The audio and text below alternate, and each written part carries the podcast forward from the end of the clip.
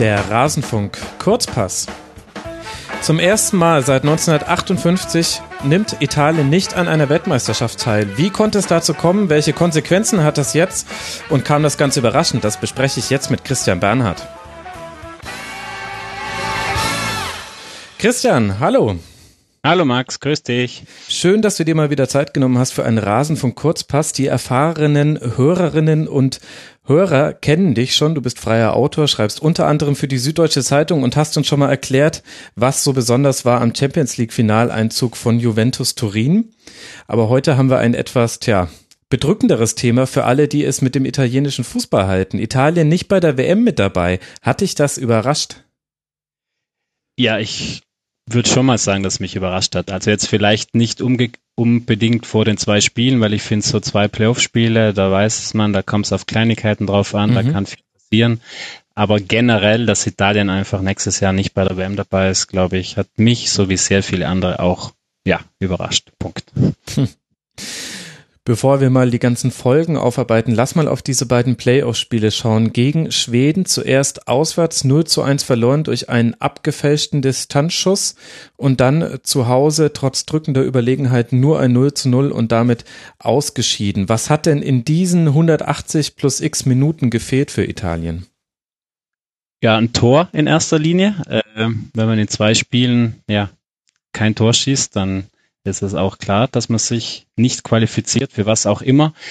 Es hat logischerweise genau das gezeigt, was die letzten Monate und ja, darauf kommen wir dann ja zu sprechen, was da alles dazugehört, was sich da schon angebahnt hat. Äh, es hat gefehlt einfach die Idee im Spiel nach vorne, die, ja, die Idee, um auch so eine gut stehende Abwehr wie die der Schweden einfach vor größere Probleme zu stellen.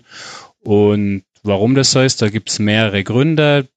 Da gibt es auch Gründe, die in der Vergangenheit liegen und im Endeffekt waren es jetzt die, ja, die dazu geführt haben zu diesem, ja, zu diesem sehr, sehr, aus italienischer Sicht sehr, sehr traurigen Endergebnis, genau. Und in Betrachtung der beiden Spiele ist es sportlich auch gerechtfertigt, dass Italien ausgeschieden ist oder hatte man jetzt auch nicht wirklich ein bisschen viel Pech? Ja, das, also die Schweden haben, die Schweden haben das mit ihren Mitteln genauso gemacht, was sie zu tun hatten. Mhm. Äh, das haben sie gut gemacht und das hat auch zum Beispiel Buffon und der Rossi haben ihnen das auch zugestanden. Die waren da sehr firm gemeint.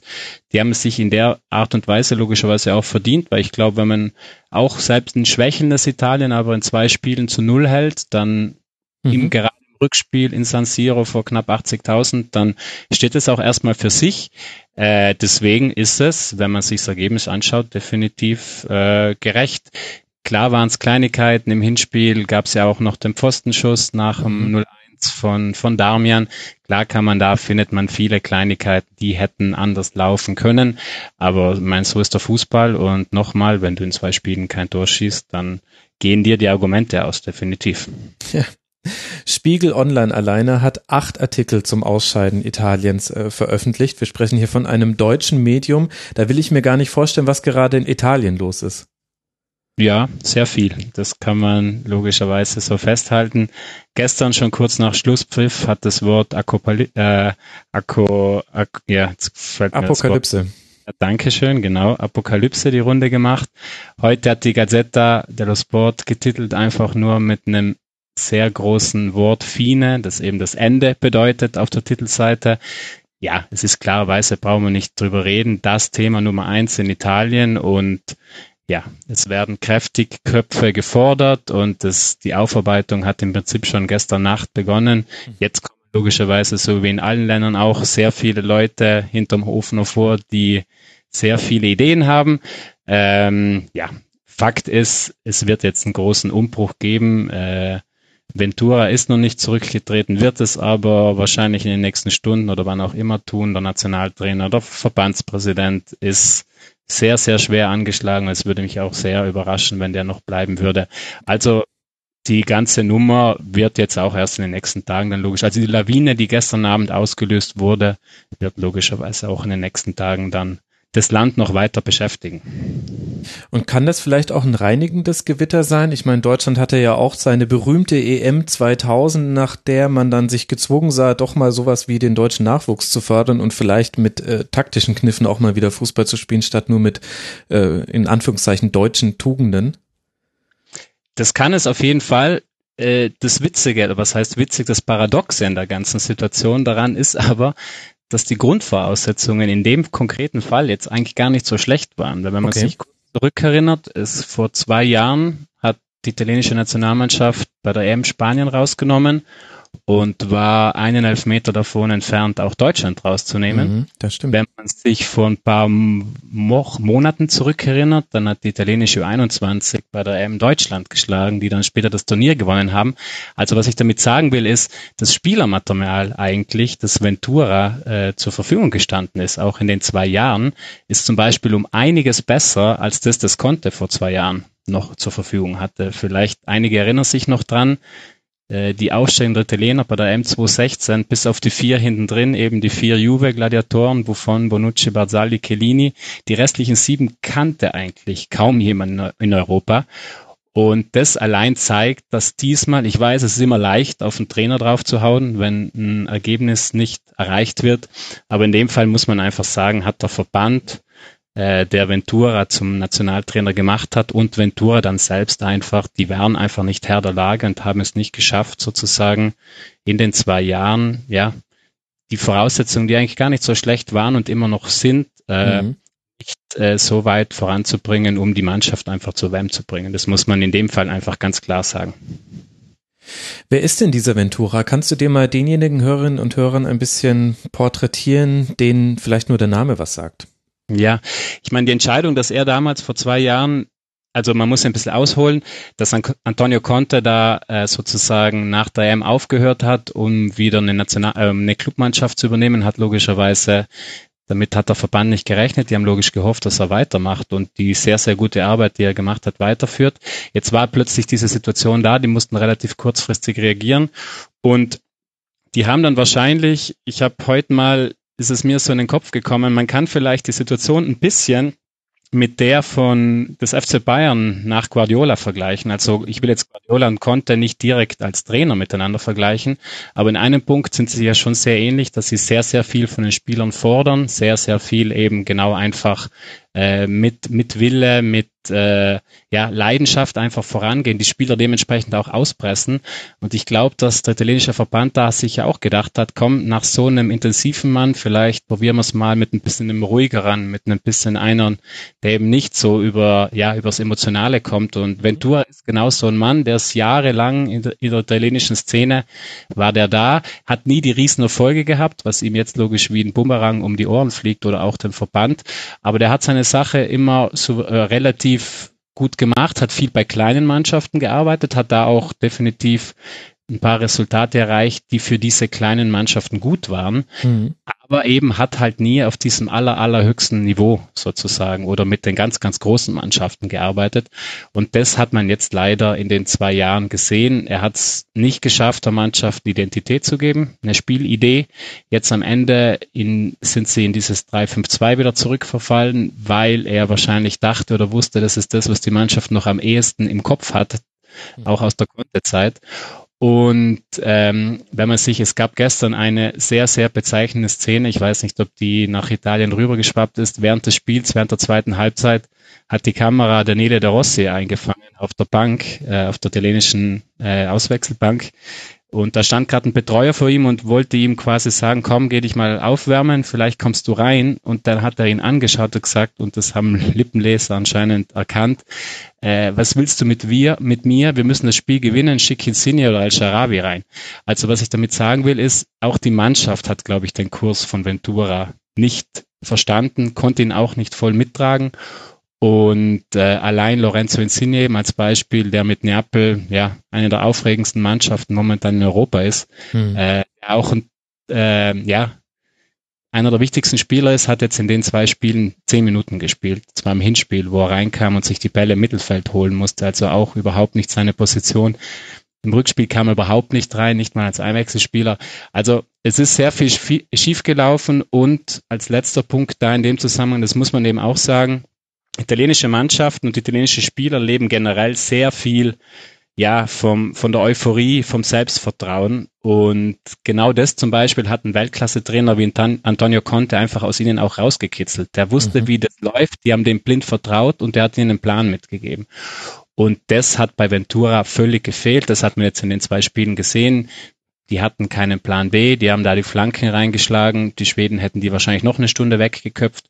Und wenn man das alles eben miteinander vermischt, dann kommt man zu so einem Ergebnis.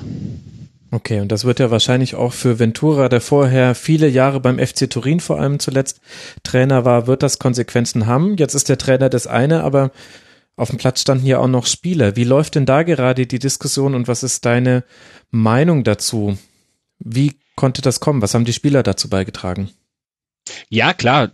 Ist ja klar, am Ende des Tages stehen die Spieler auf dem Platz. Das ist richtig. Äh, wie gesagt, es hat wenn man sich nochmal, ich will, ja, es, es hilft, glaube ich, schon auch nochmal, sich da einfach Content, das vor zwei Jahren äh, das Beispiel herzunehmen. Wie gesagt, da war das Spielermaterial von der Qualität her, sage ich mal, unter Anführungszeichen noch schlechter. Aber wie gesagt, die hatten einfach einen sehr, sehr klaren Plan, wussten genau, was sie zu tun haben und Conte hat ihnen eben diesen Willen, diese Leidenschaft äh, eingeimpft, mit der sie diese Sache dann umgesetzt haben. Und all das hat jetzt bei Ventura gefehlt.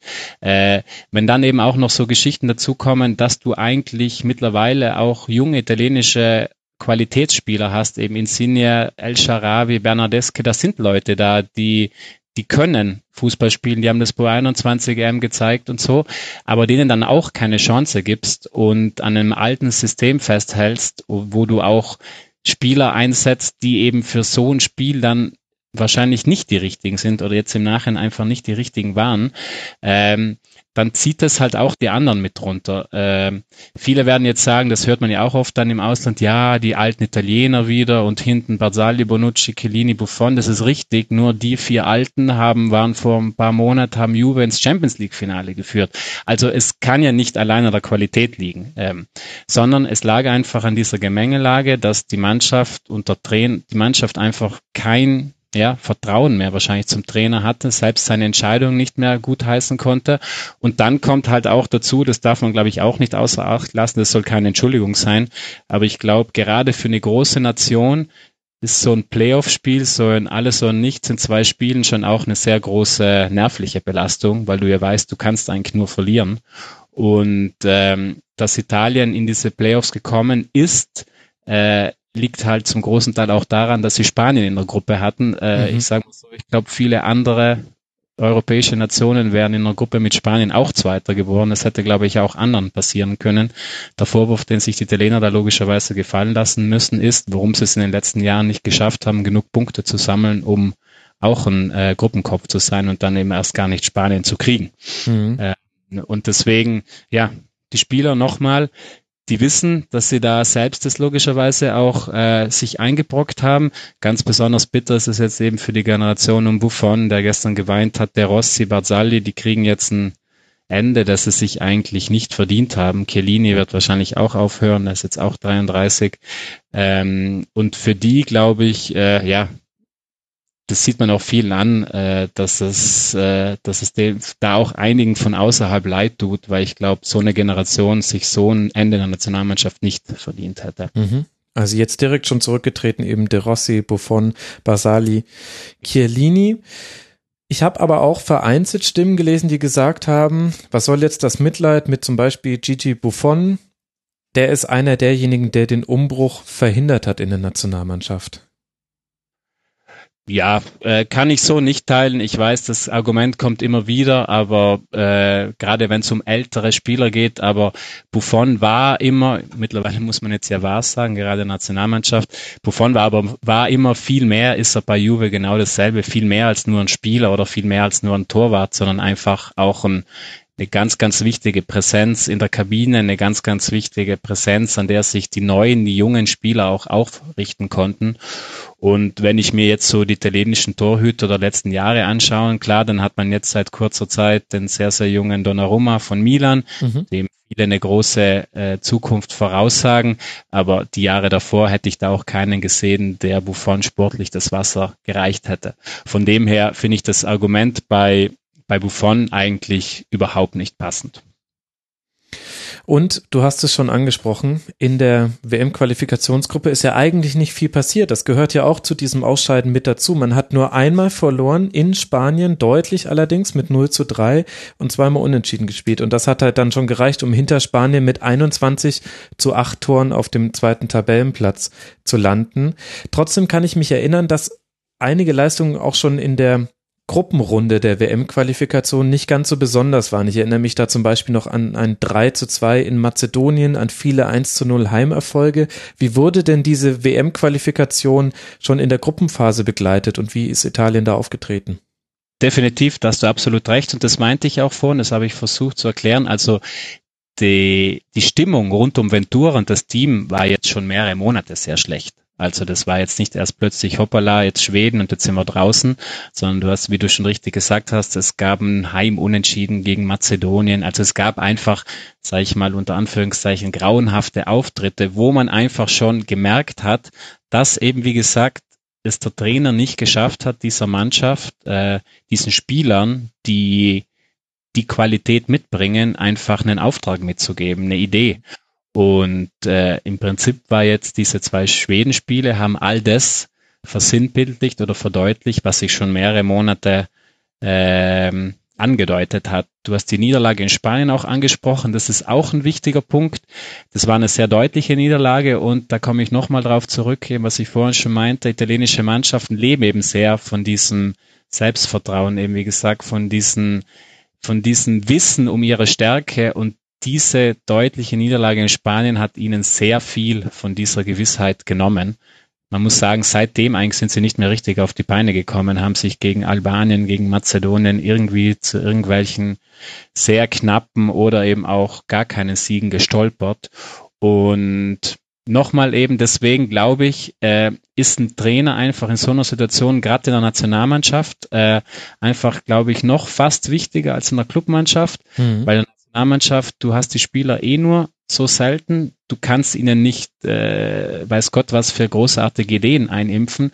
Und dementsprechend glaube ich, ist es einfach wichtiger, dass du ihnen ein paar Sachen an die Hand gibst, auf die sie dann bauen können, wo sie aber auch wissen, die funktionieren. Und da komme ich nochmal zurück. Unter Conte hat das wunderbar funktioniert und unter Ventura hat davon so gut wie nichts funktioniert. Er hat mehrmals das System gewechselt im Lauf dieser WM-Qualifikation. Er hat einige Sachen probiert, musste sie dann wieder zurückstellen, weil es nicht gepasst hat und hat sich im Prinzip auf dem Weg eben auf dieser WM-Quali selbst verloren und mit ihm die Mannschaft. Und das war jetzt das passende Ende dazu.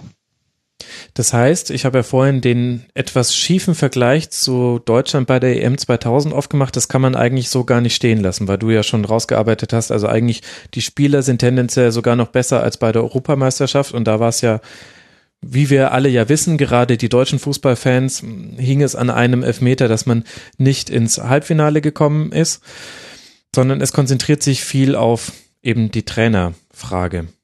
Äh, nein, ich gebe dir in einem Punkt schon recht. Das kann man definitiv so sagen, weil, und da kommen wir eben zum Punkt, das ist ja nicht nur der Nationaltrainer allein, in dem Fall Ventura, sondern er wird ja auch von einem Verband sozusagen bestellt. Mhm. Das ist eigentlich das große Problem, wo sich jetzt Gott sei Dank auch in Italien sehr viele darum kümmern. Carlo Tavecchio, das ist der italienische Verbandspräsident, der wahrscheinlich nicht vielen was sagt. Den paar, denen was sagt, ist er sicher negativ schon aufgefallen, weil er ungefähr auch kein Fettnäppchen aufgelassen hat in den letzten Jahren seit seiner Zeit.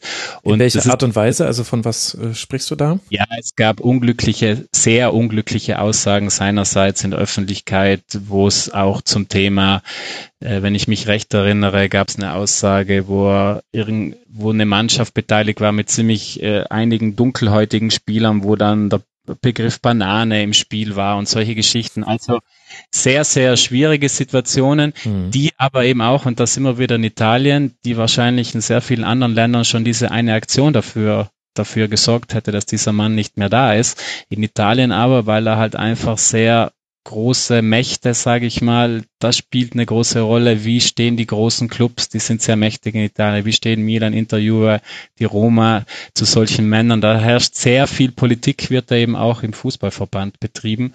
Und all das ist auf jeden Fall jetzt, dieses System steht völlig am Pranger und deswegen diesem System würde eine Reinigung oder dieses System braucht eine komplette Reinigung und einen kompletten Neustart, wie du es schon gesagt hast. Äh, aber ist das auch realistisch? Denn ehrlich gesagt, das würden sich, glaube ich, viele Fans auch vom DFB wünschen. Und da halte ich es für eher unwahrscheinlich, dass sich da auf Jahrzehnte hin irgendwas bewegen wird. Das ist die gute Frage. Das ist logisch auch das, was sich viele Italiener heute auch schon gefragt haben, die sich eigentlich auch schon damit abgefunden haben, dass sie sagen, jetzt ist der Aufschrei groß und große Tragödie und in ein paar Wochen oder Monaten womöglicherweise läuft vieles doch wieder so weiter. Wie gesagt, das ist eine große Chance. Also wenn's, wenn das die italienischen Fußballobrigen verstehen, dass genau dieses System definitiv weg, oder System ist ein großes Wort, aber dass du da einfach mal frischen Wind reinbringen musst, auch mit jüngeren Leuten, auch mit Leuten. Das ist ja nämlich auch das Paradoxe einer Situation. Der italienische Fußball verfickt über Persönlichkeiten, von denen, glaube ich, auch andere Länder träumen würden. Ein Paolo Maldini, ein äh, Alessandro Del Piero, das, mhm. das sind Roberto Baggio, das sind Leute, die haben Charisma, die haben Fachverstand, aber genau solchen Leuten wurde sehr oft auch der Weg äh, in die Entscheiderrollen versperrt, weil Italien eben generell ein Land ist, wo es sehr, sehr schwer ist, Leute von Stühlen wegzubekommen, die auf wichtigen Stühlen hocken. Mhm. Und äh, genau deshalb hoffen jetzt viele darauf. Sehr viele sind aber auch realistisch oder pessimistisch und sagen, wahrscheinlich wird es genauso weitergehen wie davor. Wie gesagt, ich kann auch nur hoffen, dass sie das verstehen und dass man da wirklich einen frischen Wind reinbringt, weil es gibt gute Leute, es gibt Leute mit Ideen. Äh, über die Trainer brauchen wir nicht reden. Ich glaube, Italien hat weiterhin die höchste, äh, höchste Dichte an Weltklasse-Trainern. Da braucht man sich ja nur die vielen verschiedenen Namen anschauen. Also und es ist einiges da, mit dem man arbeiten kann, aber man muss diejenigen Leute halt auch in die Situation bringen, äh, damit sie arbeiten können. Und daran hat es eben in den letzten Jahren auf, an oberster Ebene definitiv gefehlt. Und wie müsste sich deiner Meinung nach der italienische Fußball dann entwickeln? Denn ehrlich gesagt hört sich das so an, ja, da sitzen viele alte Herren auf ihren Posten und haben nicht immer die klügsten Entscheidungen ihres Lebens getroffen und auch ja, Fettnäpfchen ist ja fast schon zu klein für rassistisch angehauchte Aussagen. Aber davon abgesehen, äh, es gibt gute Spieler. Du hast vorhin schon auch auf den Nachwuchs hingewiesen, der auch erfolgreich gespielt hat, unter anderem in diesem Jahr. Du hast äh, super Trainer. Das heißt, wo ist da eigentlich das Entwicklungspotenzial? In welche Richtung müsste es denn gehen? Die Richtung, in die viele eben schon äh, veranschlagen, da wird logischerweise auch oft ist auch schon in den letzten Jahren der Blick auch oft nach Deutschland, nach Spanien gerichtet worden. Ein großes Problem, was ich eben vorhin auch gesagt habe, ist wirklich junge Leute, da könnte man jetzt eine politische, eine gesellschaftliche Diskussion drauf machen, aber es ist Fakt, junge Leute haben es in, in einem Land wie Italien definitiv schwerer als in vielen anderen europäischen Ländern. Also es gibt also, kein Juliano Nagelsmann. Äh, ja, das würde ich jetzt mal, wie gesagt, bei den Trainern, da würde ich gar nicht anfangen, weil, wie gesagt, wenn man die Ancelottis, wenn man die Contes hernimmt, wenn man auch Ranieri, Männer, die in allen großen europäischen Ligen Champions League Titel geholt haben oder Meisterschaftstitel, da liegt das Problem ganz sicher nicht. Wie gesagt, es liegt eben einfach auch daran, dass auch die großen Vereine sich oft schwer tun, jungen italienischen Spielern einfach frühzeitig die Chance gegeben, sich zu entwickeln. Das ist der große Unterschied zum Beispiel zu Italien, äh, zu Deutschland. Da wird ein Junge halt einfach auch mal reingeschmissen. Äh, und auch bei großen Vereinen. Der spielt dann auch bei Bayern, der spielt auch bei Dortmund, der spielt eben nicht nur bei Mainz oder so. Und in Italien wird gibt es die Diskussion immer, ja, der Junge hat Talent, ja, der Junge hat eine große Zukunft vor sich, aber wir wollen ihn nicht verbrennen, wir wollen ihn auch vor sich selbst schützen. Was passiert, wenn der jetzt da reinkommt? Wir spielen zweimal unentschieden, dann schießen sich alle auf, auf ihn ein. Also diese sehr, sehr abwartende und äh, der Jugend einfach überhaupt nicht entgegengekommene Art und Weise, mhm. das betrifft eben Spieler, das betrifft aber auch eben Entscheidungsträger auf Funktionärsebene, die, das ist sicher der größte Bremsklotz, den Italien allgemein hat und jetzt eben in dem speziellen Fuß, äh, in diesem speziellen Fall eben auch im Fußball. Also man muss den Jungen dann halt schon einfach mal die Möglichkeit geben, äh, sich zu zeigen. Punkt. Und wenn man sich die italienischen Clubmannschaften der letzten ein, zwei Jahre anschaut, dann ist es da auch schon viel besser geworden. Mhm. Äh, ähm, die Geschichte, die ich vorhin kurz angesprochen habe, dass Italien eben überhaupt so weit gekommen ist, dass eben nicht Gruppenkopf ist und dementsprechend eben dann Spanien kriegen konnte, liegt ja auch daran, dass Italien sehr oft äh, Freundschaftsspieler so nicht ernst genommen hat, da wenig Punkte geholt hat und im Ranking zurückgefallen ist. Das gab es bei den äh, Clubmannschaften auch. Äh, und jetzt zum Beispiel in den letzten ein, zwei Jahren haben zumindest auch die Clubmannschaften wieder verstanden, ja hoppala, auch in der Europa League gibt's Punkte fürs Ranking und die sind wichtig, damit wir uns da oben eben festsetzen können. Und diese Entwicklung muss in die Köpfe eigentlich noch viel, viel mehr rein. Und wie gesagt, wenn, wann nicht jetzt, das ist jetzt der perfekte Zeitpunkt. Die, die, die Trauer sozusagen ist riesengroß und wenn das jetzt nicht als Anlass genommen wird, da wirklich auch äh, neuen, frischen Wind reinzubringen, dann wird es wahrscheinlich schwierig werden, das überhaupt noch oder zumindest in naher Zukunft umzusetzen. Mhm.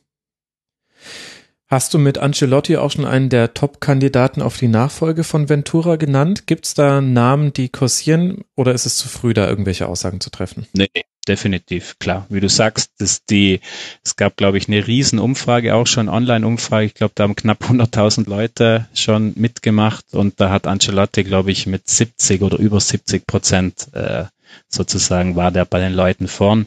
Es ist die naheliegendste Lösung. Es wird auch egal, wie der Verbandspräsident in den nächsten Wochen heißen wird, sicher auch sein erster Anruf sein, sich bei ihm zu melden. Er ist frei. Äh, deswegen ist das die 1A-Option. Ich bin sehr gespannt, ob er sich das jetzt in der Situation antut. Er hat ja schon mal gemeint, also nicht antut im Sinn von äh, weil er sich das nicht vorstellen kann. Im Gegenteil, er hat ja schon mal gemeint, dass er auf jeden Fall irgendwann auch mal eine Nationalmannschaft übernehmen wird. Er hat aber auch durchklingen lassen, kurz nach dem Bayern, dass er seinen Weg jetzt so im Clubfußball noch nicht zu Ende sieht. Mhm. Aber dass das die ersten Anrufe sein werden, ist klar. Andere Namen, die gehandelt werden, Allegri, der Juve-Trainer wird auch gehandelt. Auch mhm. Conte nochmal. Conte mhm. merkt man auch ein bisschen zu seiner England-Zeit. Ich glaube nicht, dass der noch ewig in England bleiben wird. Der hat auch schon mehrmals durchklingen lassen, wieder nach Italien zurückzukommen zu wollen. Ob er dann jetzt gleich nochmal die Nationalmannschaft übernimmt, sei mal dahingestellt. Mhm. Chini wird auch noch teilweise genannt, aber Ancelotti ist auf jeden Fall der erste Kandidat und ich sage mal so, wenn er es nur irgendwie möchte, dann wird er es auch kriegen. Und vielleicht ist so ein Mann, der einfach einen Fußball-Sachverstand hat, der die, Rücken, der die Rückendeckung eben auch hat, äh, sowohl, sage ich mal, der Italiener als auch des Verbandes, wäre jetzt, glaube ich, nicht der, der, der falsche Schritt. Wie gesagt, das liegt sicher einzig und allein an ihm. Wenn er Ja sagt, wird er, wird er den Job bekommen. Gut, also was der frische Wind uns bringt, das können wir alle in den nächsten Monaten und Jahren beobachten. Lass noch mal kurz über die alten Blätter sprechen, die der frische Wind weggeweht hat. Über allen steht Gianluigi Buffon, 20 Jahre in der Nationalmannschaft gespielt, von 1997 bis 2017 175 Spiele gemacht, Weltmeister 2006, Vize-Europameister 2012, mit der U21 hat er auch mal die EM gewonnen und mit den Vereinstiteln will ich jetzt gar nicht anfangen, dann wäre dieser Kurzpass automatisch ein Tribünengespräch. Was geht mit ihm verloren?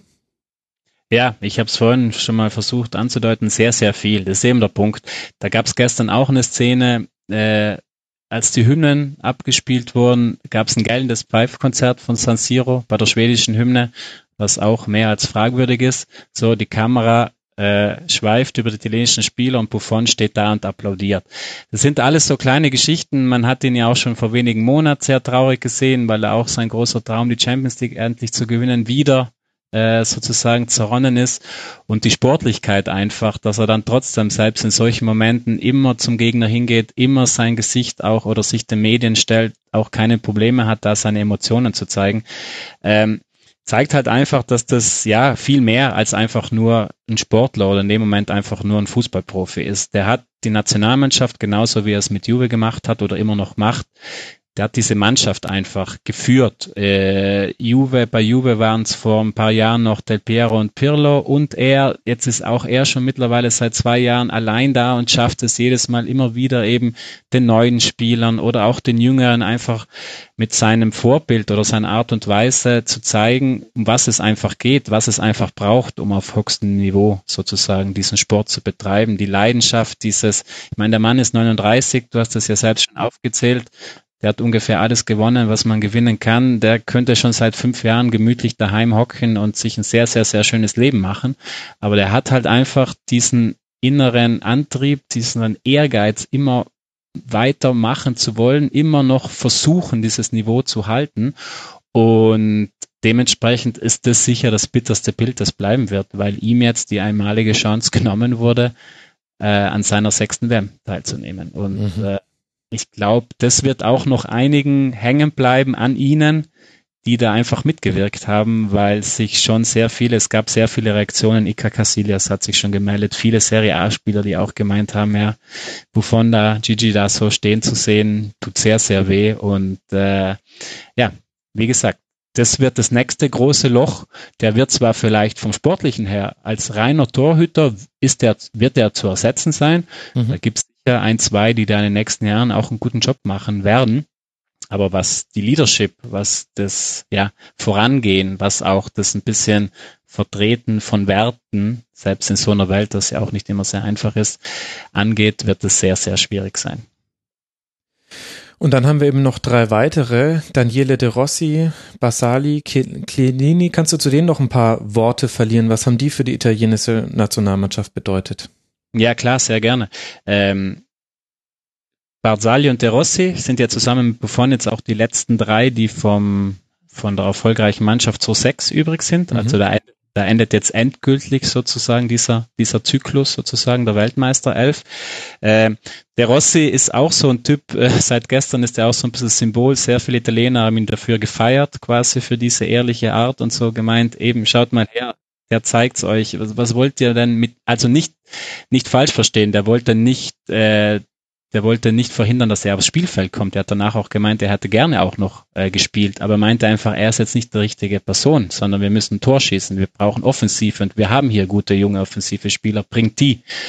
Und äh, Mai, man sieht ja auch, seit der Totti, seit dem Totti-Abschied in Rom ist er jetzt ja auch äh, ja der Kapitän in Rom, also auch ein Mann, der einfach unendlich viele Schlachten für den italienischen Fußball geschlagen hat, der sicher auch ein paar Aktionen dabei hatte, die nicht immer sauber waren, ist auch klar, aber der halt auch dieses, ja, diesen unbedingten Willen, dieses, äh, ja, ja, diesen Willen einfach äh, verkörpert. Ja, und Barzalli und Chiellini, wie gesagt, Chiellini hat noch nicht offiziell verkündet, hat aber auch gemeint, einer seiner Sätze war, ich hab, bin 33, habe sehr viel gegeben, auch sehr viel zurückbekommen, aber da hat man schon auch zwischen den Zeilen äh, lesen können, dass das wahrscheinlich auch nur eine Frage der Zeit ist, bis er wahrscheinlich seinen mhm. Rücktritt gibt. Ja, das ist logischerweise das Ende dieser Abwehrgarde, sage ich mal, ähm, dass Italien davor Juve und auch Italien jetzt über Jahre einfach getragen hat. Und da aber eben, um nochmal vielleicht den Kreis zu schließen, da kann man jetzt sagen, ja, jetzt sind die, wenn die alle weg sind, äh, stehen die Italiener dann blöd da. Nee, ganz blöd stehen sie eben nicht da, weil es gibt eben Leute wie Rugani von Juve, Romagnoli von, von Milan, äh, Caldara von Atalanta, den Juve auch schon gekauft hat, der nächstes Jahr eben auch in Turin in die Fußstapfen von Marzagli und von Chiellini treten soll.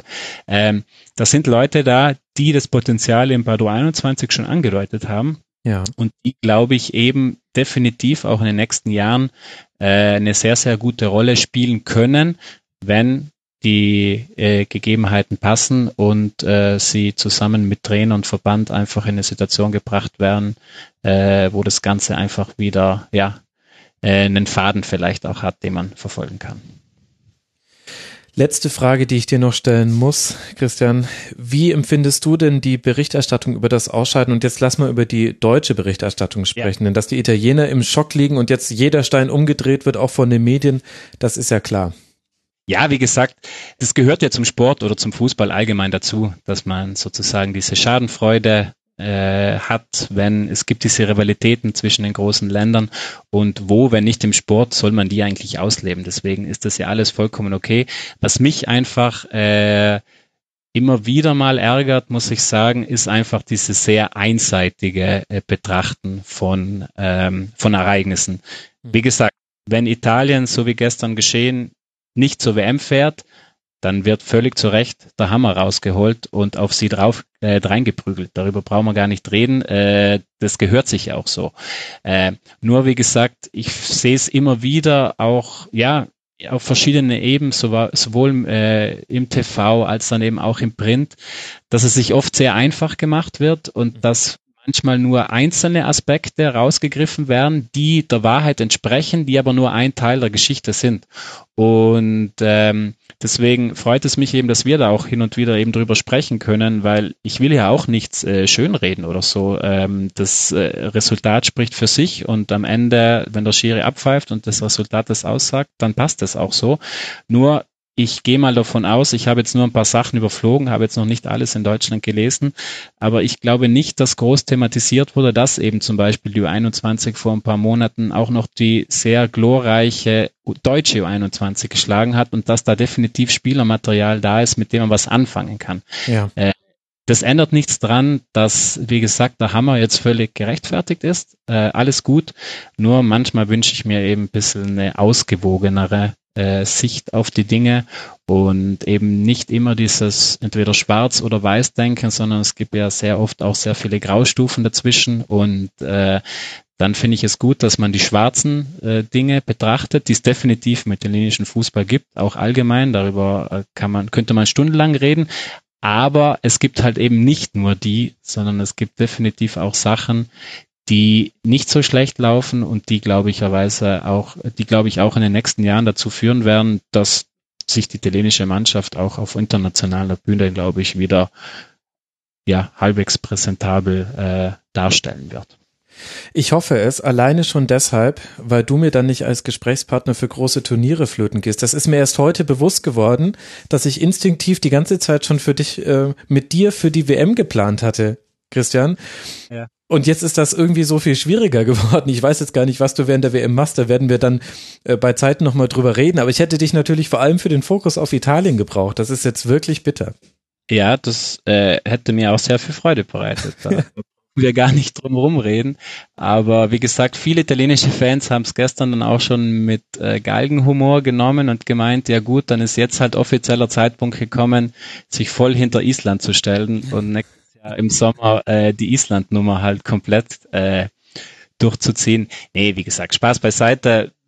Das Sportland Italien ist logisch tief getroffen. Äh, 60 Jahre sind eine sehr, sehr lange Zeit. Mhm. Äh, und äh, dass Italien immer noch eine der sehr, sehr großen Fußballnationen ist, glaube ich, darüber muss man sich auch nicht lang unterhalten. Dementsprechend hat es sie sehr, sehr hart getroffen. Und wie gesagt, ähm, viele, einige sehen die Chance darin, da auch in Teilen, wie wir ja gerade besprochen haben, wo definitiv sehr, sehr viel aufzuholen ist, definitiv, aber halt eben auch einfach nicht alles wegschütten und sagen, alles ist schlecht, sondern äh, vielleicht sich darauf zu konzentrieren, die Sachen zu erörtern, wo wirklich einiges schief läuft. Und das tut es und aber dann auch nicht eben, wie gesagt, äh, komplett das Ding wegzuschütten, sondern sagen, pass mal auf, wir haben da ein paar Ansätze, da gibt's paar Dinge, die sind auf dem richtigen Weg und die müssen wir halt einfach weiter äh, verfolgen. Und äh, ja, wie gesagt. Das werden wir tun, auch wir zwei hier. Sehr gerne. Äh, Christian, vielen Dank. Das war Christian Bernhard, freier Autor, unter anderem für die Süddeutsche Zeitung. Vielen, vielen Dank, dass du dir mal wieder Zeit genommen hast und vielleicht machen wir das zur WM einfach trotzdem. Wir sprechen dann nochmal drüber. Danke, Max. Dir auch. Danke Schöne. dir. Und danke euch, lieben Hörerinnen und Hörern, fürs Zuhören. Das war ein Rasenfunk Kurzpass. Wenn euch das gefallen hat, dann hinterlasst gerne eine Rezension bei iTunes. Folgt uns auf Facebook, Twitter, YouTube, Instagram. Und ihr könnt uns auch unterstützen unter rasenfunk.de slash unterstützen. Und so wird es dann auch WM-Folgen geben. Aber bis dahin ist noch ein bisschen hin. Und bis dahin wünsche ich euch eine gute Zeit. Macht's gut. Ciao.